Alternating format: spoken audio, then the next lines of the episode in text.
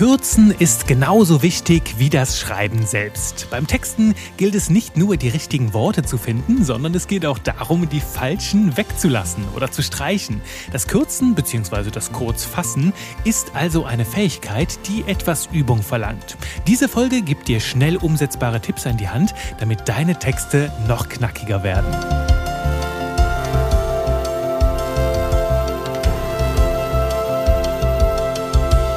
Kill Your Darlings. Das ist so ein Satz, den meine Mitmusiker und ich sehr, sehr häufig von unseren Produzenten gehört haben. Wie du vielleicht weißt, bin ich Schlagzeuger und Songwriter in einer Popband. Und ja, wenn dieser Satz von unseren Produzenten kam, dann wussten wir, oh Mann, jetzt müssen wir auf die Zähne beißen. Jetzt fliegt gleich irgendetwas raus, was uns ganz, ganz dolle am Herzen liegt.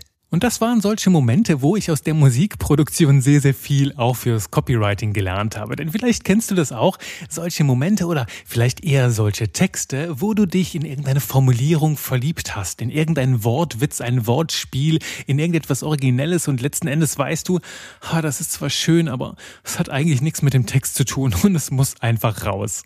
Und genau so ging es uns sehr häufig in den Songs. Ne? Es war irgendwo eine schöne Passage, in die wir uns verliebt haben, mit der wir vielleicht ganz, ganz dolle Erinnerungen verbinden. Doch für Außenstehende waren die nicht so nachvollziehbar. Für Außenstehende wurde der Wert davon nicht ganz so klar.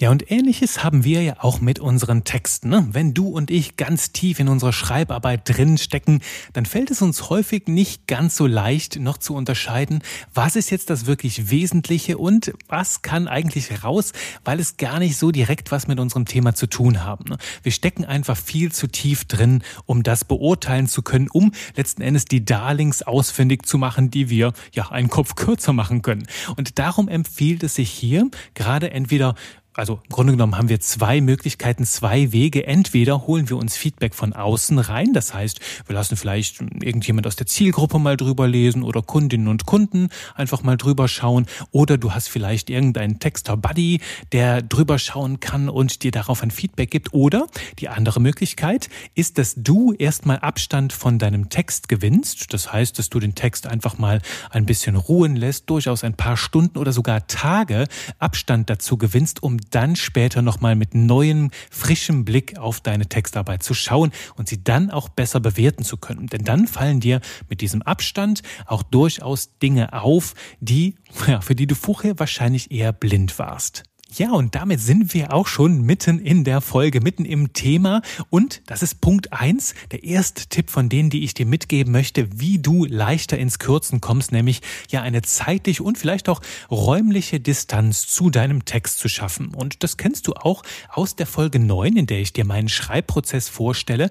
Und da hast du ja auch erlebt in dieser Folge, dass ich nach dem ersten Schreiben, nach dem ersten Entwurf, nach dem Prototypen quasi erst einmal alles stehen und liegen lasse und dann dann erstmal Abstand zu diesem Text gewinne, um ihn danach mit neutralerem Blick nochmal genauer unter die Lupe nehmen zu können. Das ist der Tipp eins, den Abstand gewinnen. Der zweite Tipp, und der ist noch wichtiger, der steht eigentlich an allererster Stelle, nämlich, was ist das Ziel deines Textes und orientiere dich daran. Das heißt, wenn es darum geht zu beurteilen, was kann ich jetzt noch kürzen, was kann ich rausstreichen, orientiere dich ganz klar daran, was ist das Textziel, was möchte ich bewirken und was ist wirklich wichtig, um diese Wirkung zu erzielen. Denn damit kannst du noch besser beurteilen, was brauche ich wirklich, um dieses Ziel zu erreichen und alles, was nicht diesem einen Zweck dient, alles, was nicht auf das Textziel einzahlt, ja, tut mir leid, das zu sagen, aber das kann raus. Und keine Sorge, das muss ja jetzt nicht sein, dass du das alles löschst und selbst dann die schönsten Blüten und die schönsten Ideen dann für immer verlierst, dass das alles umsonst war. Nein, du kannst natürlich auch diese Elemente einfach speichern. Kopiere sie dir raus, kopiere sie in eine andere Datei. Das ist bei mir auch so eine Art Schatztruhe, die ich für jeden meiner Kundinnen und Kunden habe, wo ich dann einfach die Sachen reinkopiere, wo ich sage, hey, das war richtig schön, das waren tolle, knackige Formulierungen, schöne Ideen bei. Doch für diesen Text hier gerade war das nicht das Richtige. Ich speichere es mir mal ab, damit ich beim nächsten Mal, wenn es dann passt, wenn es halt richtig gut passt, dann diese Ideen aus dem Hut zaubern kann und denen dann ja ein neues Leben schenken kann, einen Text, wo sie noch sehr viel besser aufgehoben sind, wo die Ideen auch häufig noch schöner ähm, zur Geltung kommen. Das heißt, ich nehme diese Elemente raus, die gerade nicht reinpassen und mache was eigenes draus. Das heißt, die Essenz aus diesem zweiten Tipp ist, orientiere dich volle Kanne am Ziel deines Textes und lass alles raus, was die Botschaft nicht braucht. Dadurch kürzt du automatisch, kommst mehr zum Punkt, ohne dass der Text an einer Essenz verliert. Also sei da ehrlich, schau dir selbst in die Augen, schau deinem Text in die Augen und schau, was ist das Ziel, was braucht der Text dafür und alles andere kann ruhigen Herzens in den Ideenspeicher. Der dritte Tipp von insgesamt übrigens fünf Tipps, die ich dir hier präsentiere, geht darum, dir das noch leichter zu machen, dir diesen Prozess noch leichter zu machen, zu entscheiden, braucht es das wirklich oder braucht es das weniger, ist einfach auszuprobieren, zu testen, indem du etwas wegnimmst und schaust, braucht es das wirklich, geht etwas verloren, wenn ich diesen Satz rausstreiche, verliert der Text dann irgendwie eine ganz, ganz wichtige Zutat, eine ganz wichtige Komponente, um seine Wirkung zu entfachen. Und wenn du das rausnimmst und merkst, hm, hm, jetzt fehlt irgendwas, dann hast du ein besseres Gefühl dafür, okay, was braucht es denn wirklich? Was darf hier noch rein? Und wenn du etwas rausnimmst und merkst, hm, ja, eigentlich fehlt dem Text nichts, also der Text funktioniert immer noch und erfüllt immer noch seinen Zweck, dann kannst du das ganz getrost rauslassen. Also da durchaus ein bisschen experimentieren, mal rauskopieren und schauen, fehlt dem Ganzen jetzt etwas. Vielleicht, manchmal ist es auch so, ne, dass ich etwas rauskopiere und dann merke, hm, jetzt hakt es, dann aber die Lösung darin besteht, einfach nochmal mit einem Satz eine kleine Brücke zu bauen, damit es wieder passt. Und dadurch kann ich ganz häufig auf einen ganzen Absatz verzichten, indem ich einfach mit einem kleinen kurzen Satz eine neue Brücke baue, da wo es holpert. Das ist der dritte Punkt, wegnehmen und testen. Funktioniert das noch? Was braucht es an der Stelle, um die Lücke zu füllen? Der vierte Punkt geht darum, das ist so ein bisschen Übungssache und auch ein bisschen Stilsache, geht nämlich darum, eine klare Sprache zu finden. Eine Sprache ohne Zögern, ohne Wischiwaschi, ohne Larifari, also mit geringem Larifari-Faktor und dir diese Gedanken abzugewöhnen, ja, das, was ich so bezeichnen würde als diese man muss das doch so und so Gedanken. Du verstehst vielleicht, was ich meine, dass es darum geht, ne, dass du dir häufig denkst, insbesondere Leute, die noch nicht so viel Erfahrung haben, gehen häufig daran und schreiben solche Sachen wie, bestimmt wissen sie auch, dass das und das. Also nennen solche Sachen, die eigentlich eh schon klar sind und dadurch, ja, steigt natürlich gigantisch das Larifari-Faktometer. Das schnellt natürlich in die Höhe und das wollen wir halt vermeiden. Das heißt, wir wollen eine möglichst scharfe, klare Sprache kultivieren, die sehr, sehr leicht auf auf den Punkt kommt.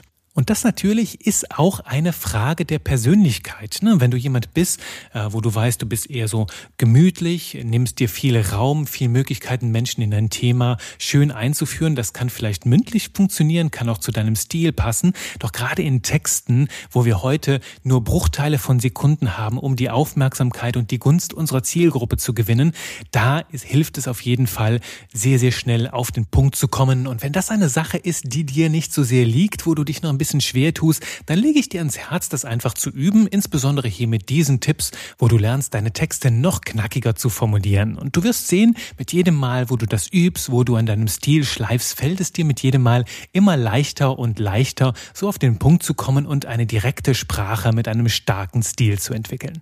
Also das ist mein vierter Tipp für dich, wirklich an einem klaren Stil, an einer starken Sprache zu arbeiten, an deinem Stil zu feilen. Und du wirst merken, je häufiger du das machst, ne, alles rausschmeißen, was nicht auf das Textziel einzahlt, desto leichter fällt es dir und ja, desto schneller schreibst du auch direkt prägnant auf den Punkt.